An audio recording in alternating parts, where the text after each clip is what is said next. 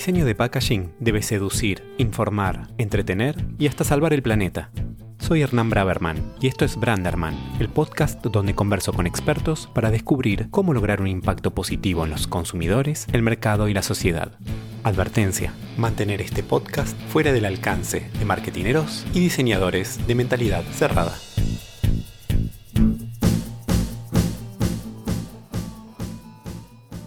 ¿Cómo pueden las marcas descubrir su dimensión humana?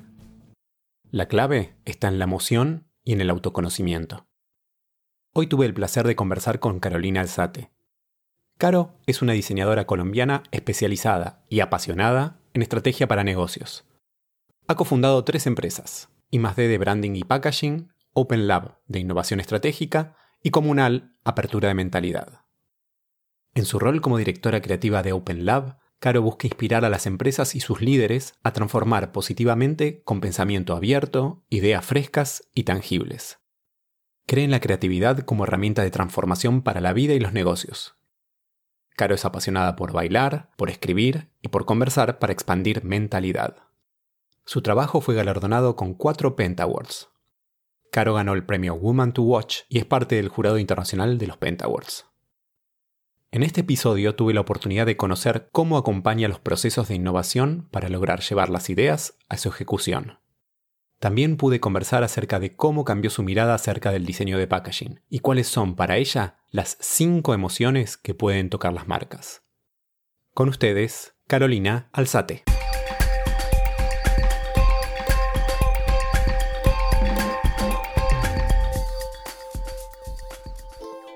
Claro, cada uno de nosotros es un contenedor de ideas, proyectos y sueños. Sin embargo, no podemos leer la etiqueta cuando estamos dentro del frasco. ¿Qué crees que dice tu etiqueta? Qué buena pregunta. Inspiración líquida. Si pensamos que construir una marca es como un viaje y que comienza por primero definir quiénes somos y preguntarnos quiénes queremos ser. ¿Nos podés contar cómo fue el camino que te llevó a dedicarte primero al diseño de packaging, luego a la innovación y recientemente al business design? Digamos que mi camino empezó siendo realmente, eh, yo quería estudiar era medicina.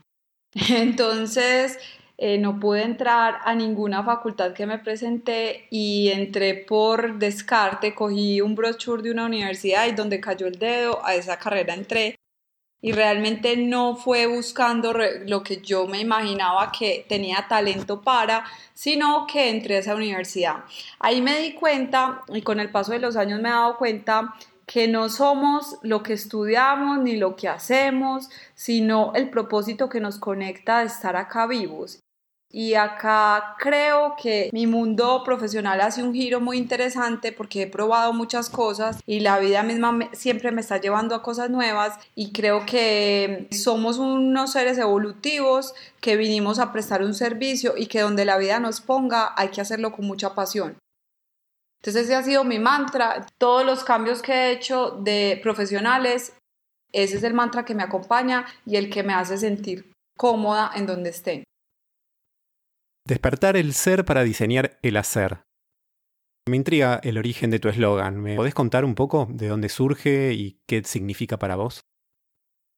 Bueno, este eslogan que creamos en el Open Lab fueron varias sesiones con el equipo y cuando decíamos, bueno, pero ¿qué es lo que nos caracteriza? Porque nosotros no somos cualquier estudio de innovación que saca las metodologías racionales para hacer los procesos, que claro, lo hacemos, pero hace muchos años yo empecé a entender que cuando los clientes trabajaban con nosotros, a veces se vivía tanta incertidumbre que yo terminaba siendo como la coach del cliente en el proceso y de ahí surgió la idea, yo tengo todo un desarrollo en mi mundo holístico que lleva muchos años entendiendo herramientas e información y empecé a crear contenido con técnicas de creatividad y de innovación para trabajar a los seres humanos con las emociones y lo que iban sintiendo en los proyectos.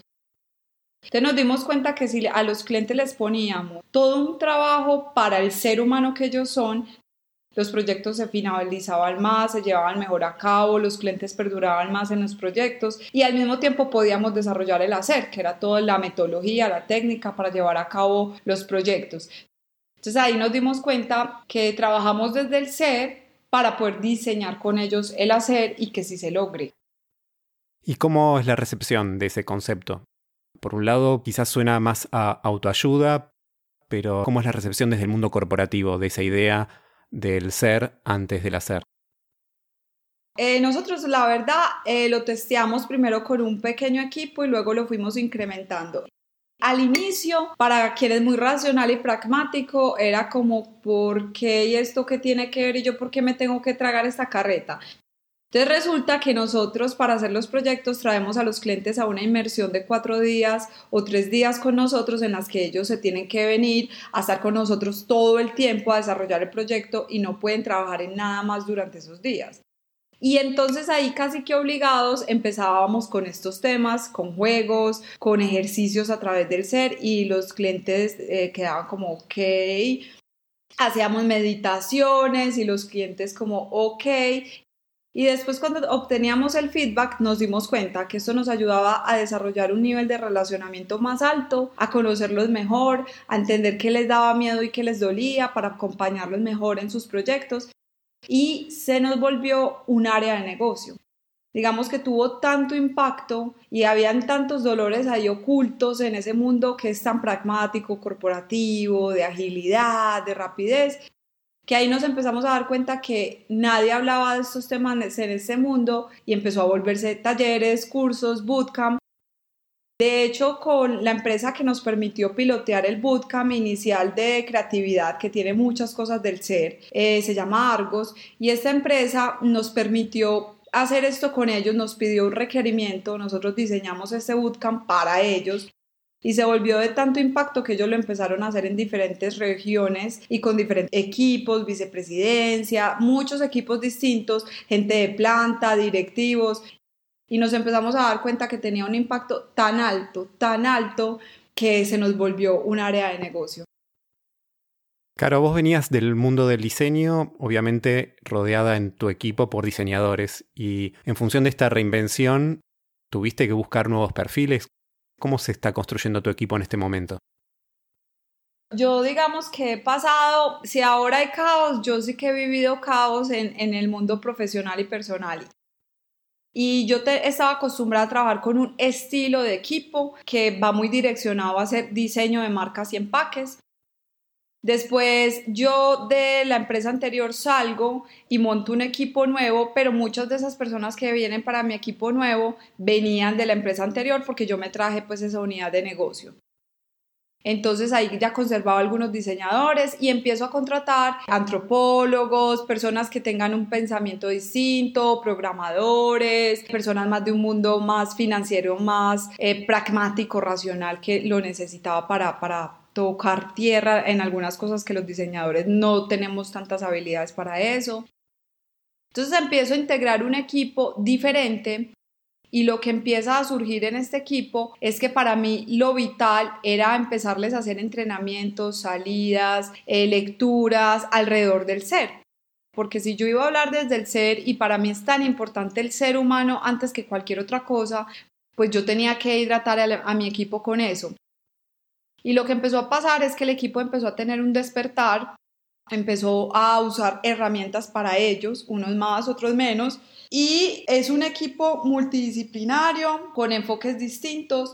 Y ahora me baso mucho más en tener un equipo liviano en número de gente y lo que hago es que para cosas específicas y especiales llamo a con ese experto que yo me sueño colaborar y lo traigo al proyecto. Entonces eso también me da un nivel de expertise muy alto los proyectos no tienen que estar adecuados a mi tipo de equipo, sino que la forma en que estructuro el proyecto está adecuado a la necesidad del proyecto, que es distinto, y me ha permitido jugar con eso, pero siguiendo una metodología claramente. Me interesa conocer cómo ha evolucionado tu visión del diseño de packaging.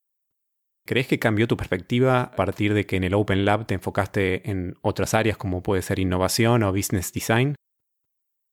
Sí, eh, mi visión del packaging cambió bastante con el tiempo. Mira que, a ver, hay muchas cosas en los valores del packaging que reconozco y sigo manteniendo y hay otras que ya he perdido su percepción de valor.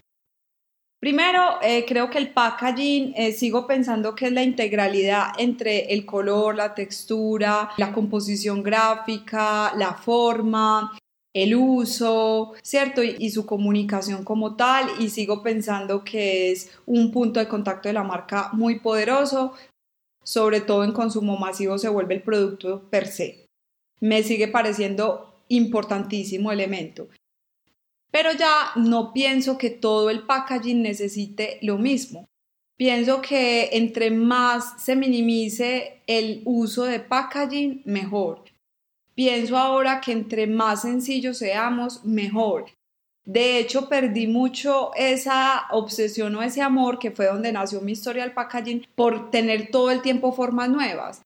Ahora estoy en un momento filosófico que pienso que deberíamos usar un mismo packaging todos estructural a nivel de forma para tener solo un molde y que lo que cambien sean las gráficas y las formas, pero que usemos ese mismo de formas distintas. Creo que el packaging tiene mucha responsabilidad hoy en día en el impacto ambiental que tenemos y eso es algo que me desilusionaba mucho porque cuando yo llegaba a las salas de reunión con los clientes a decir, venga, bajémosle esto, venga, no hagamos molde nuevo, ¿Qué tal si le quitamos la etiqueta y no tiene etiqueta, sino que en el mismo soplado está el mensaje? Eh, ¿Qué tal si... Y casi todas esas ideas eran guardadas o en archivador o simplemente cortaban el proceso y me decían, hasta aquí va, lo vamos a hacer así y esto es. Entonces yo me empecé a sentir también un poco desilusionada porque yo sentía mucha responsabilidad ambiental y sostenible y yo sentía que nosotros como diseñadores ni diseñábamos para el impacto ni diseñábamos para cerrar el ciclo. Entonces me empecé a sentir incómoda con la forma en que venía pensando a través del packaging. Creo que el packaging es una muy buena herramienta de comunicación, es una hermosa herramienta de posicionamiento en el cerebro del consumidor, pero sí deberíamos o cerrar el ciclo o diseñar pensando muy bien en el impacto que este va a tener. ¿Cuál es el peor crimen de diseño que hayas visto o cometido? Pues yo he cometido muchos crímenes, no me siento salvada de esto ni me siento inocente, en mi historia está, siento que diseñé muchos empaques para snacks, que eran unos empaques soplados en PET, que eran de temporadas, para el Día de la Madre, para el Día del Niño, para Halloween, para que definitivamente pues son de temporada, es un molde, es material me siento como asesina en ese caso. He visto muchos crímenes en packaging. Para mí el crimen más grande de packaging es vestir una fruta. Ese es para mí el primero. Todos los diseñadores de packaging saben muy bien que el empaque perfecto que cualquiera quisiera diseñar e inventar es el empaque de una fruta, su misma envoltura. Entonces cuando yo veo que envolvemos lo que ya está envuelto y que el maestro del packaging son las frutas, los vegetales y los envolvemos. Es como, a ver, estamos absolutamente perdidos como humanidad. Caro, vos transmitís tremendamente desde la emoción. ¿Cómo crees que pueden las marcas conectar también desde la emoción con sus consumidores? Yo tengo una habilidad muy grande, le tocaste algo que casi pues, no es tan normal que alguien lo, lo note tan fácil, mi fortaleza número uno es la inteligencia eh, emocional. Tengo una capacidad muy fuerte de distinguir las emociones, de entender en qué momento y qué emoción y cómo procesarla. Eso lo he aprendido a lo largo de mi vida en muchísimas facetas y algo que sí he entendido con el Customer Journey, por ejemplo, cuando uno hace una experiencia para una marca, es que uno se da cuenta que los usuarios, las personas cuando consumen, van cambiando la emoción. Entonces, si yo llego, por ejemplo, a un laboratorio para una muestra de sangre, yo de pronto tengo ansiedad, pero cuando me van a chuzar me da susto, pero después me siento supremamente feliz y realizado porque pasé la prueba y salí de esto. Entonces vas cambiando la emoción. Como yo sé cada emoción, y esto lo he estudiado mucho desde un mundo más desde el ser, que las emociones tienen colores, bebidas, alimentos, momentos, hay horas del día que potencian más una emoción que la otra sé muy bien que uno puede transmitir esto para las marcas. Entonces, hay marcas, por ejemplo, como los seguros de vida, que le venden es al miedo y ellos potencian el miedo para la venta, lo cual a mí no me gusta mucho, a mí me gustaría más que fueran servicios y marcas que le hablaran de cómo yo le bajo ese miedo porque yo le entrego eso. Las marcas pueden perfectamente diseñar para las emociones. Hay cinco emociones que te voy a dar para este podcast, hay muchas más, pero te voy a dar cinco con las cuales trabajo. Primero, la rabia. La rabia es la emoción principal de la innovación. Cuando tú tienes un personaje en la empresa que tiene rabia porque algo no funciona o un emprendedor que está empezando algo, casi siempre la historia es porque alguien me dijo que no podía, porque acá no se podía, porque acá no existía, porque intenté y algo de rabia tiene esa composición. La rabia es muy bueno para enfocar a hacer algo nuevo, distinto. Luego viene otra que es muy buena, que es la tristeza. La tristeza es cuando yo perdí algo. Entonces yo perdí una relación o perdí un negocio o perdí un cliente o perdí mercado o perdí participación. Esa tristeza me lleva a un duelo, a un momento de reflexión en el que tengo que parar y entender qué fue lo que perdí y qué sigo teniendo. Y me ayuda a valorar lo que ya sí tengo. Entonces cuando yo ya empiezo a valorar lo que sí tengo, eso es un componente de diseño. Esto lo tengo, solo lo he perdido, lo puedo elevar y ahora, como valoro lo que perdí, voy a crear a partir del vacío que tengo. Entonces, como marca, puedo utilizar eso también para diseñar. Venimos a otra que es la ansiedad y es como yo traigo la mente al momento presente. Hay muchas marcas que te están, por ejemplo, en este momento, hay marcas que están comunicando tours y viajes exóticos en el mundo cuando estamos encerrados en la casa. Eso lo único que disparan las personas es ansiedad. Entonces esas marcas podrían, en vez de generarme ansiedad por el futuro, que no tengo en este momento esa capacidad de llegar allá, o el pasado, lo que fui y un día vi, pero no sé si voy a volver a ver, podrían hacer estrategias para enfocar eso en el momento presente. Entonces me trabajan desde la emoción y dicen, yo entiendo que esto te puede generar ansiedad, te lo cambio por esta esquina de tu casa. La alegría, la alegría es una muy fácil de compartir porque creo que muchas de las marcas se mueven ahí. Y creo que el miedo, eh, que es la última que te iba a decir, es ese miedo a perder algo. Me da miedo irme solo de viaje, me da miedo irme y yo creo que ahí las marcas pueden ayudar a combatir miedo. Ayudar a que la gente se dé cuenta que hay una pregunta muy buena para el miedo y es ¿qué es lo peor que puede pasar? Y finalmente, casi nunca en cosas de marca va a ser la muerte. Entonces, como yo trabajo desde ahí, creo estrategias desde ahí. Entonces, sí, se puede diseñar desde las marcas perfectamente, pero para diseñar emociones conectadas con las marcas, hay que entender muy bien cómo las toco porque es una fibra muy sensible. Claramente el foco son las personas, los usuarios o los consumidores, como quieras llamarlos, ¿Cómo crees que puede una marca entender a esos usuarios sin recurrir a la investigación tradicional? Pues yo vengo con el tiempo practicando diferentes investigaciones, pero la que a mí me parece que es primordial hoy en día para cualquier persona que diseñe o haga cualquier cosa es trate de sentir el servicio, trate de vivir el producto, trate de vivir esa empresa, porque es que es muy fácil escuchar y traducir para mí es importante vivirlo. La otra cosa que para mí es importante es trate de entender qué emoción hay detrás de lo que la gente le está diciendo. A mí los focus group como tal, como lo tradicional conocido, me sirven, pero no te dejan ver lo que hay detrás en la parte emocional de esa situación. Ahora, lo que sí me sirve mucho y uso demasiado es hacer co-creaciones. Entonces con el equipo diseñamos co-creaciones de seis personas y los ponemos a diseñar el mundo soñado para ellos de esa marca o el mundo soñado de ese producto o el mundo soñado de ese servicio y a partir de ahí empezamos a entender qué se sueñan. También me gusta mucho que con emoticones o con cosas que para ellos son cotidianas nos digan cómo sienten ese producto, ese servicio, para yo poder ir más allá. Ahora, también hay muchas técnicas de neurociencia. Yo pues me sueño el día que yo pueda hacerle tomografía a todo el mundo y poder sacar de ahí que, le movió la amígdala, el neocórtex, pues me apasiona mucho la neurociencia y, y de hecho te cuento, el 98% de las compras, la decisión de compra de algo, de lo que sea, producto, servicio, lo que sea, el 98% de la decisión es emocional el cerebro toma decisiones al 98% desde la emoción.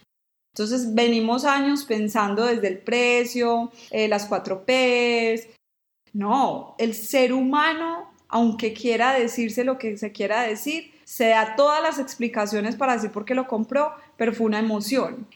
Y esto ya lo trae toda la economía conductual que muestra toda la economía de comportamiento del cerebro. Tiene mucha más relevancia diseñar para las emociones.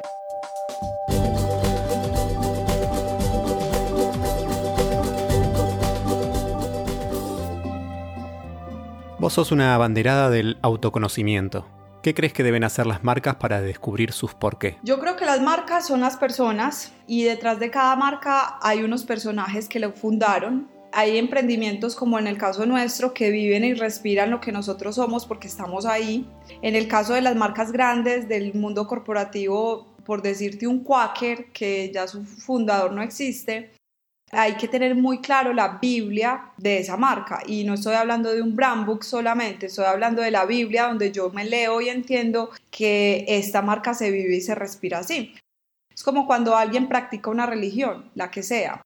Cada una de sus religiones trae unos libros y unos reglamentos y unos valores y una indumentaria y unos rituales pues las marcas también deben tener esos rituales, esa indumentaria, cómo se comporta, cómo se levanta, cómo actúa cuando actúa con ese, cómo actúa en público, cómo se viste, que ya lo hablamos desde la parte de la imagen. Entonces yo creo que eh, las marcas hoy en día y más que nunca tienen que perseguir su no por qué, sino para qué.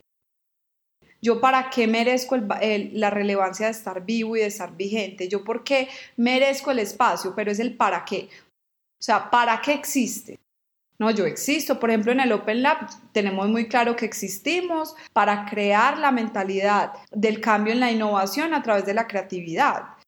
Y es lo que me interesa, crearle la mentalidad. Si a mí me dicen, enséñame toda tu metodología que yo lo voy a hacer internamente, lo he hecho y lo seguiré haciendo porque mi propósito es crearle la mentalidad. Una vez tengan la mentalidad, mi trabajo ha culminado. Si nos quieren seguir llevando a proyectos maravillosos, pero el propósito se ha cumplido. Entonces, yo creo que es muy importante que las marcas hoy en día entiendan ese para qué existen, porque de otra manera no van a saber si son relevantes o no en nuevas formas de comercio. Hablabas de innovación y yo noto que muchas empresas hacen como que innovan, sin encarar un cambio real. Siguen un guion innovador, como señal ante inversores, empleados, la sociedad en general. ¿Cómo podemos evitar ese síndrome de la innovación simulada? Yo creo que la innovación se volvió una palabra mm, tan apetitosa que yo no hay un día en una reunión que yo no escuche la palabra queremos algo innovador. Y está bien, Creo que para que eh, se prendan como esas alarmas de cambio hay que pegar el bicho y contagiar de y, y, digamos que se ha hecho y se ha contagiado. Pero hay una diferencia muy grande entre la innovación real y pretender ser innovación. Y ahí es donde yo creo que los caos hacen que realmente pasen los que realmente sí lo lograron. Los caos tienen algo muy bonito y es como el test de la innovación. En el caos yo sé de qué está compuesto esa gente, esas personas y esa empresa. A ver si salen adelante y cómo logran reinventarse. De otra manera, yo no sé cómo podría ser real o no, porque hay mucha innovación que sale en revistas, en informes.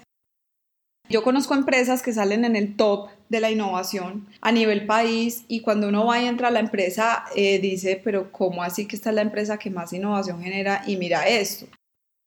Ahora, no somos perfectas, la innovación tiene muchos matices, uno puede innovar en procesos, en mentalidad, en cultura, uno puede innovar en, tecnología, puede innovar desde el producto, desde el servicio, desde el organigrama, hay muchas formas ya de hacer innovación.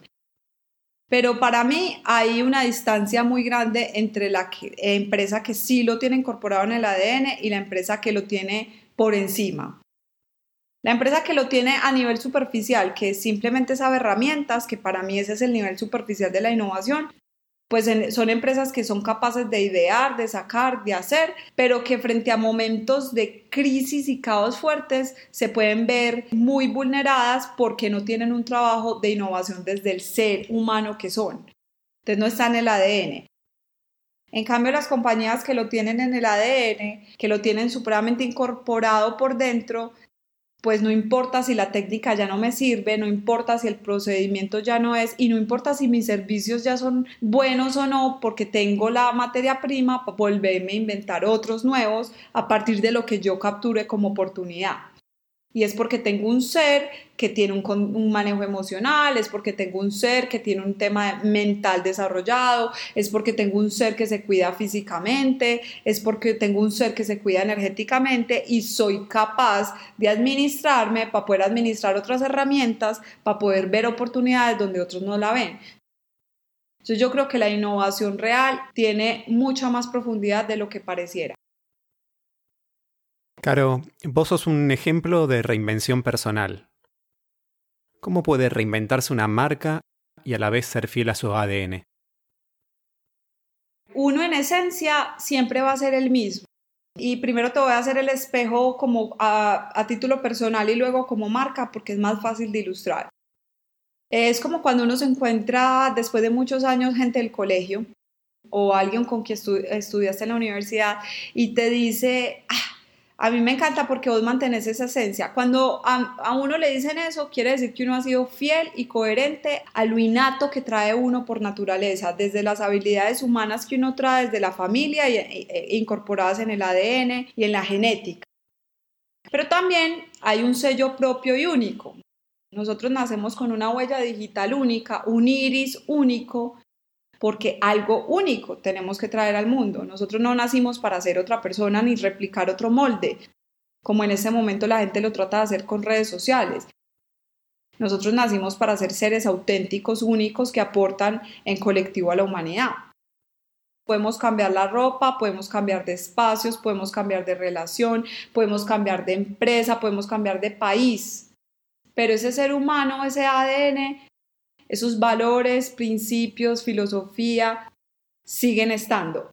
Así cambia su posición en, en el mercado o frente al mundo. Ahora, a una marca, yo puedo mantener mi esencia siempre como marca y lo que puedo ir revisando es si me quiero posicionar en otras categorías.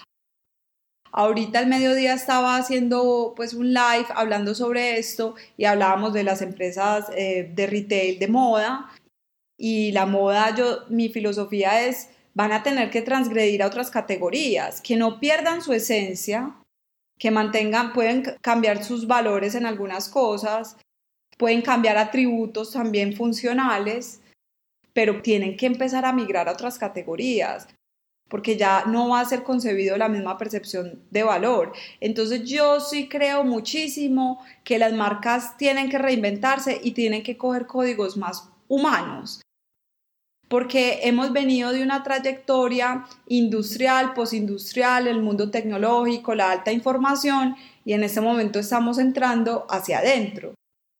Entonces yo sí creo que en ese momento de alta sensibilidad con lo que yo soy como ser humano y lo que yo percibo como valor, las marcas le tienen que hablar a ese ser humano. Y para eso tienen que conectarse con ese propósito de ir muy adentro. Entonces, sí creo muchísimo que las marcas sí necesitan revisarse por dentro, transformarse y evolucionar constantemente. Y eso no quiere decir que no se puedan equivocar, porque equivocarse es parte de la experimentación que hacemos como seres humanos. ¿Cuántas veces alguien no ha estado en un trabajo o en un proyecto que no le gusta y dice, no vuelvo a trabajar ni en esta empresa ni con este cliente? Es lo mismo como marcas tenemos que tener el chance de equivocarnos y, alzar la mano y decir, bueno, por aquí no era, pero por acá sí. Pero si nos mantenemos siempre rígidos con el miedo de que nunca podemos hacer nada distinto, por eso a mí me encantan las marcas amorfas, marcas que pueden migrar. O sea, yo me sueño un día migrar las marcas de lo que yo hago a que todo el tiempo estén hablando distinto y en este momento voy a lanzar una marca nueva en breve muy, muy, muy profunda y tiene que ver con esto, con yo no quiero decirle a usted que soy perfecto, yo le quiero decir todo lo imperfecto que soy y por eso me conecto con vos. Ahí hablabas de esta nueva era humana en las marcas y yo lo cruzo con la sensibilidad de las nuevas generaciones, especialmente la Z. ¿Qué recomendarías a un director de marca que se enfrenta al desafío de ser relevante para esas nuevas generaciones? Hoy estamos en la economía de la atención. Ser relevante hoy es muy difícil y mucho más cuando tenemos un bombardeo impresionante de marcas al tiempo hablando. Yo creo que el camino para lograrlo es largo, pero es mucho más potente que simplemente hacerlo el que nos han venido mostrando. Creo que las marcas tienen que en este momento tratar de ser auténticas, no tratar de sabérselas todas, saber cuándo hablar y callar y si quisieron hablar y se, y se equivocaron, aceptarlo. Creo que las marcas en este momento tienen que generar nuevos sistemas de pensamiento, tienen que cambiar paradigmas, tienen que romper todas las reglas que traíamos en la década de 2000. Para mí en branding se acaban de romper. Alguien me decía en estos días, ¿será que podemos lanzar sin tener un logo? Y yo pensé, todo el mundo en la junta dijo que no, que obvio que no. Y yo dije, ¿por qué no? ¿Por qué no podemos darnos el gusto de lanzar algo a través de unas acciones sin ni siquiera mostrar una imagen? ¿Y por qué tenemos que salir a mostrar las caras o personas? ¿Qué tal si hacemos lo contrario? Yo creo que estamos en un momento en el que yo a veces veo lo que ve mi hijo, lo que ven las generaciones que ahora son adolescentes, y yo me quedo tan impresionada. Eh, hace poco fui a un festival y yo me siento una mamá muy moderna, pero yo ahí en ese lugar decía, wow. Y me encanta conversar con personas de diferentes edades. Yo te puedo decir que yo tengo amigos de 70, así como también tengo amigos de 17. Porque me encanta entender que hay más allá y porque tienen la razón. Y eso es empatía cómo las marcas conectan desde la empatía. No trate de cambiarles un hábito, ni trate de entender cómo es que lo hacen y yo qué cojo para hacerlo. Ay, les gusta el verde, hago todo verde. No, trate de entender su filosofía de vida. Y cuando uno se les mete en la filosofía de vida, se encuentra una generación que ya no tiene la percepción de valor que nosotros teníamos, que valoran otras cosas distintas a tener eh, bienes materiales, que valoran ser diferentes auténticos y un montón de otros nuevos valores que son mucho más hacia adentro que otras generaciones. Entonces, cuando uno empieza a ver esto, eh, empieza a conectar puntos de empatía y me parece relevante que los seres humanos que manejan esa marca se sientan identificados. Porque es que es muy difícil manejar una marca de algo con lo que uno no resuena ni entiende y a duras penas habito un lugar o un punto en común con esa audiencia. Me parece que es como inaudito que eso pase porque finalmente le estás hablando a un consumidor del que no entendés y solo investigaciones, investigaciones te lo van a mostrar, pero no vas a generar empatía porque no lo sientes. ¿Crees que puede el diseño y la innovación colaborar a salvar este planeta? Creo 100% que el diseño y la innovación son la herramienta de cambio en este momento. Y en estos días hice un live para los Penta Awards y eh, me dijeron tómate el live y di lo que quieras y yo me lo tomé muy en serio. Y les dije una frase que es let's wrap the world que es vamos a empacar el mundo o sea somos diseñadores vibramos con los colores con las formas con las texturas.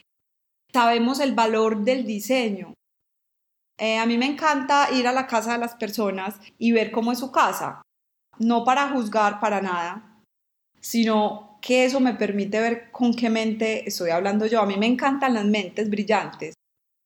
Y sé muy bien que un diseñador, cuando yo voy a su casa, voy a encontrar cosas puestas eh, o en simetría o unos colores primarios o que voy a encontrar o minimalismo, voy a encontrar diseño finalmente. Y cuando voy a una casa que ese sistema de pensamiento no lo tiene, inmediatamente se ve distinto. Cuando tú vas a la casa de una persona que vibra con, con todas las herramientas que el diseño le brinda a uno, uno ahí mismo se da cuenta que se siente diferente, que uno se siente invitado, que uno siente que hace parte del lugar y que uno lo quiere, que es agradable, que es, que es confortable, que uno quiere estar ahí. Entonces imagínate si, si uso una casa en blanco, un lienzo en blanco, si los diseñadores nos permitieran diseñar los nuevos bancos, si nos permitieran diseñar el sistema de salud, si nos permitieran diseñar las nuevas calles, si nos permitieran diseñar la forma en que vivimos. Créeme, estoy segura de eso y sé que también piensas lo mismo el mundo sería muy centrado en el ser humano y sería realmente usable, confortable y sería realmente un mundo más colectivo. Yo creo que el mundo ha sido diseñado por las cifras, por los indicadores económicos, por el raciocinio, solamente por un hemisferio del cerebro. Y ahora que yo he tenido la oportunidad de llegar a juntas directivas, de exponer a presidentes, de ser parte de juntas directivas, yo ahora entiendo mucho que el observador es distinto. Y antes de una junta directiva me mandaban una lista de todas las acciones que van a hacer yo soy la única mujer y diseñadora en la junta y como podrás darte cuenta, pues soy bastante diferente al resto del mundo financiero, los señores de toda la vida que han sido brillantes en ese mundo. Y decían, vamos a cortar los gastos a cero y estas son las acciones y esto es lo que hay que hacer y yo les decía, creo que hay otro lado del cerebro que se llama la parte no racional, claramente, la parte intuitiva, la que mueve más las emociones, y es una parte que tiene mucha capacidad de creación conectada con lo racional súper potente, y cuando hay incertidumbre y caos, esa es la tierra fértil de la creatividad. Y de donde mejores soluciones han salido han sido de las guerras. Tomémonos esta situación como una guerra, una guerra de nuestra nueva era, y miremos cómo podemos obtener oportunidades y crear negocios nuevos. Y yo te aseguro que en dos meses de Silicon Valley, de los epicentros donde está la gente creadora, eh, van a salir cosas absolutamente brillantes a tal punto que nos vamos a quedar impresionados que otros vieron oportunidades que nosotros no vimos. Entonces yo les decía, si ha habido un momento para la innovación y la creatividad, es este. Si ha habido un momento para el pensamiento de diseño, es este. Pero como diseñadores tenemos que apropiarnos y tenemos que estar dejando de decir sí a todo lo que nos dicen. Tenemos que salirnos también de nuestras categorías. O sea, yo creo fielmente que tú, Hernán, con tu equipo maravilloso en 3D son capaces de diseñar un edificio y sentarse con unos arquitectos a hacerlo porque yo ya lo he hecho acá con arquitectos y créeme que el pensamiento de diseñador tiene tantos componentes distintos cerebrales que es capaz de crear mundos, pero siempre pensando en el usuario. Entonces, es nuestro momento más importante. Después de, todo esto, lo único que va a salir es empresas tratando de reinventarse. Y ahí es donde tenemos que estar, esos diseñadores, estas personas que todo el tiempo dicen, me siento frustrado porque no me deja hacer el cliente lo que quiero. Este es el momento pero no esperando a que el cliente venga y sea consciente de eso. Hay que empezar a mostrarlo. Así no nos paguen por esto. Bocetar nuevos mundos, bocetar nuevas infraestructuras, hasta que se den cuenta que necesitamos una realidad diferente. Caro, ¿cuál es tu próxima aventura? Bueno, mi próxima aventura eh, se llama Comunal. Su apellido es Amantes de Mentes y esto es todo para mí. Para mí este es como mi doctorado en el mundo del emprendimiento. Es un proyecto que llevo persiguiendo mucho tiempo y que estoy a 5% de lanzarlo. A ver, te cuento, Amantes de Mentes es un encuentro entre el mundo de un lado del pensamiento y otro mundo de otro lado del pensamiento que se unen para generar un pensamiento C. Entonces está el lado A, el lado B y no nos interesa, acá no nos interesa quién tiene la razón. Acá nos interesa el C, que es la construcción de valor de dos lados. Es un espacio donde la gente va a poder ir a escuchar conversaciones, debates, conferencias, talleres, comidas, a veces se va a volver un bar, a veces se va a volver discoteca, a veces va a ser simplemente un espacio de trabajo, es un espacio plástico para que surjan conversaciones nuevas, para crear nuevos mundos y nuevas realidades. Entonces, eh, vamos a tener todo un tema de contenido digital muy fuerte. Vamos a tener el espacio físico que ya estamos a punto de terminar obra, llevamos siete meses en obra y esta aventura es una aventura para expandir mentalidad y crear seres humanos que vivan mejores y se encuentren mucho más adentro para que puedan expandir mucho más afuera. Felicitaciones, Caro. Gracias por despertar el ser para diseñar el hacer. Gracias a ti por esta invitación. Me hiciste unas preguntas increíbles. La verdad, lo disfruté mucho. Espero que hayas disfrutado tanto como yo esta conversación. Podés chequear las notas del episodio para ver todos los links relevantes. Te invito también a seguirme a través de la cuenta de Instagram y mi website branderman.design. Suscríbete al podcast en tu app favorita para no perderte el próximo episodio de Branderman, el podcast en el que te propongo descubrir cómo lograr a través del diseño de packaging un impacto positivo en los consumidores, el mercado y la sociedad.